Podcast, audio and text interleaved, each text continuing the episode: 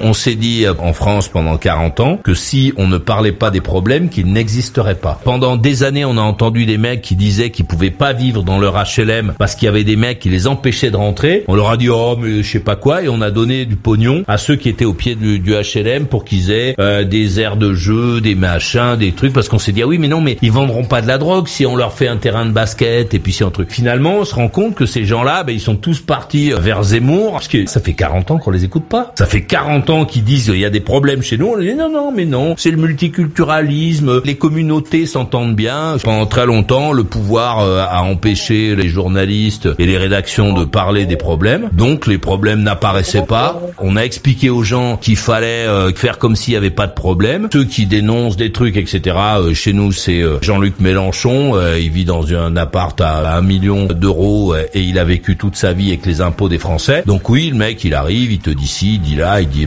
la République c'est moi. Bon, il fait toute sa mousse, mais il ne sait pas de quoi il parle en fait. Aujourd'hui, il y a une partie de la France qui n'avait pas droit de citer, qui aujourd'hui commence à remuer et qui demain va se défendre. C'est-à-dire que on a expliqué aux gens que les communautés, etc. euh, ça, ça, de toute façon, c'est un truc qui va mal tourner. Ça va mal tourner chez nous, mais ça va mal tourner aussi ailleurs. Euh,